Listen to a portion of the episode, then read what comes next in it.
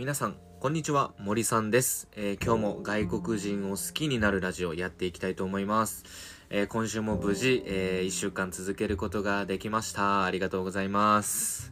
えー今週最後ね、しっかりと頑張っていきたいと思います。で、今日の、えーテーマなんですけども、今日のテーマは、外国人入国停止というテーマでお話ししていこうと思います。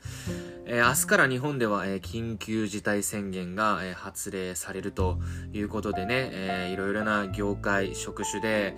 またね、多大なるこう影響が出るのではないかなと思っております。で、まあその中でも僕が今回、えー外国人業界についてね、少しお話ししていこうと思います。まあ、僕も、えーこういった外国人の業界に、まあ、関わっているので、まあ、その中で、えー僕が、えー考えられることとか、まあ、今後どうなるかみたいな、まあ、そういうお話を、えーしていければいいのかなと思っております。このようにね、僕の、ま、ラジオでは、こういう日本に住んでいる、ま、外国人情報等を発信しておりまして、えー外国人を理解する、外国人を好きになる、まあ、そんなテーマでね、えーやっております。えーそういったことに興味がある方は、ぜひ最後まで聞いていってくれると嬉しいです。というわけで、えー早速行ってみましょ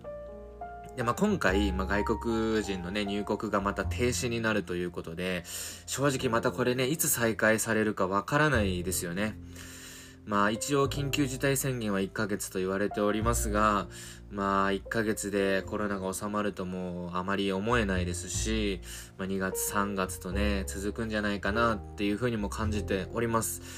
で、そうなってくるとですね、また外国人もこう入国ができないような状況が長くなっていくわけですけど、あの、まず一番影響があるのは、あの、日本語学校だと僕は思います。日本語学校。で、えー去年、春ですね、もう緊急事態宣言が出た時に、あの、入国がやっぱできなかったんですね、その時。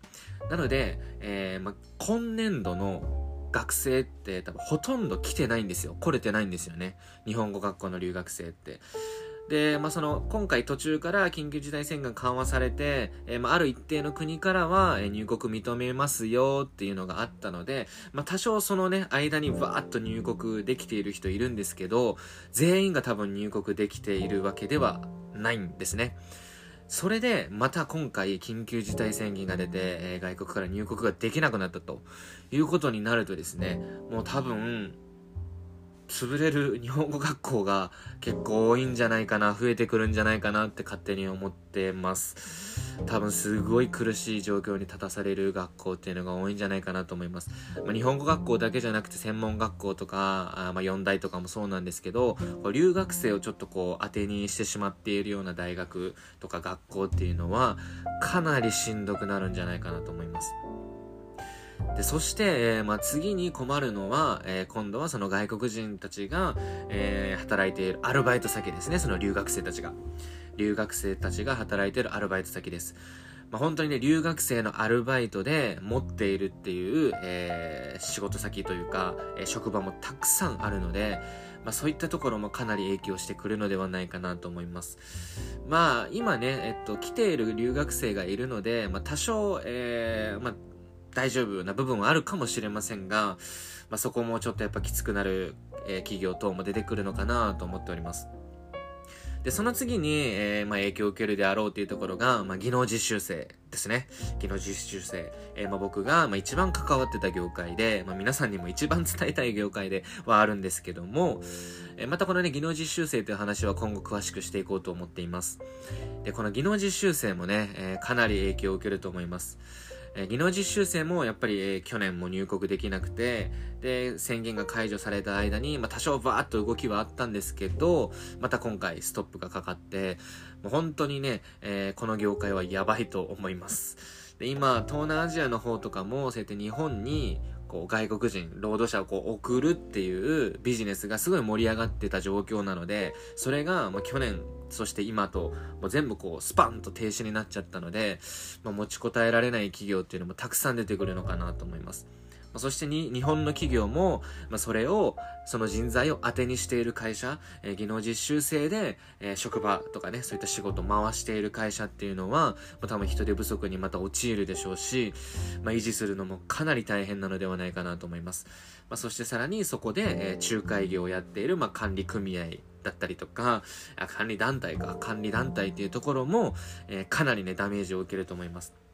まあ、そこも結局、まあ、仲介役、まあ、斡旋事業みたいな形になるので、その斡旋がまずもうできないということで、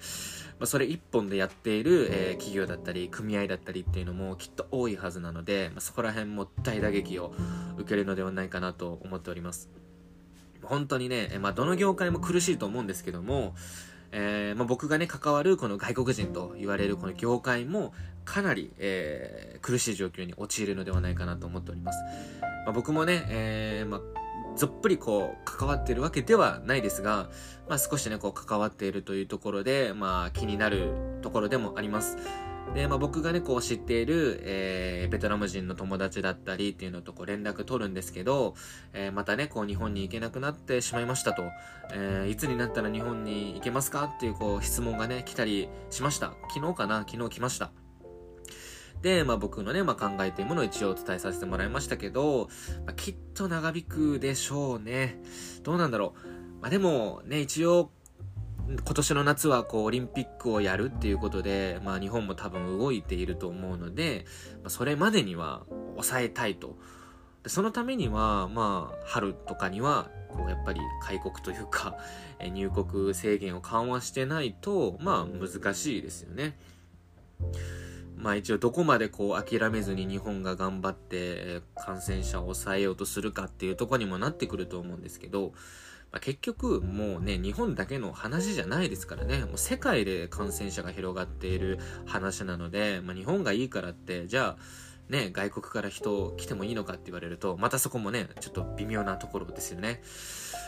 まあ、だからそうなってくると、もうまた入国制限もかなり長引くのではないかなと思っております。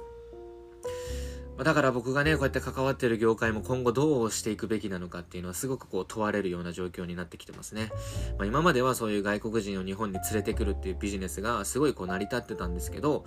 まあ、それが、うんまあ、できなくなってしまったということで、まあ、それ一本でやっていくことは多分今後も難しいと思うんですよね。コロナウイルスがもうあと数ヶ月で収まるっていうのはもう絶対考えられないし、まあ、今後も多分止めては開あの再開して止めては再開してっていうのが繰り返されると思うんですよね。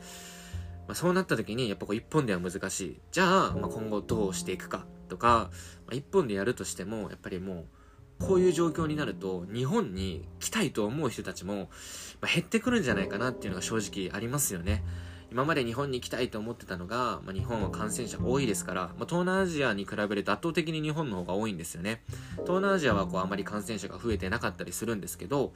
まあ、そういう状況なので、まあ、日本にちょっと行きたくないなって思う人も今後増えてくるのではないかなと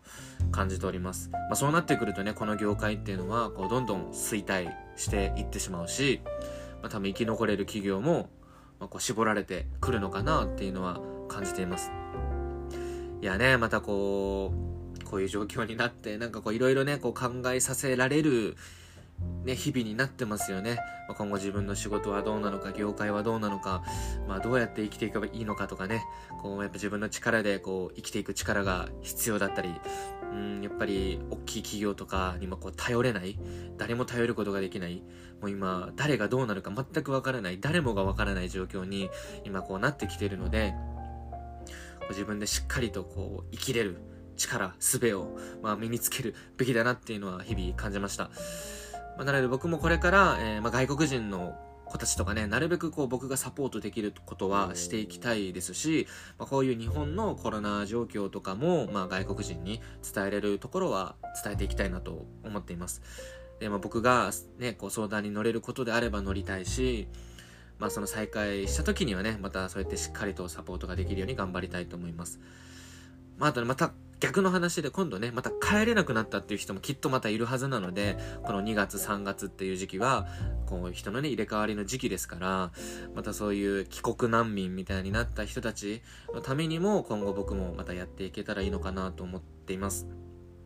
というわけでね、今日はあの、緊急事態宣言が出て、えー、外国人のね、入国が停止になったというね、テーマでお話をいたしました。まあ、ままとめると、まあ、結局、まあ、僕たちのこの外国人のね、こう人材の業界っていうのもかなりダメージを受けると。で、きっと、ね、日本語学校とか、あと外国人の労働者を頼りにしてる企業とかは、かなりこう危ない状況に立たせるの、立た立たされるのではないかなと思っております。はい。というわけで以上今日終わりたいと思います。今週もありがとうございました。えー、また来週から頑張りたいと思いますのでよろしくお願いいたします。えー、それではまた会いましょう。バイバイ。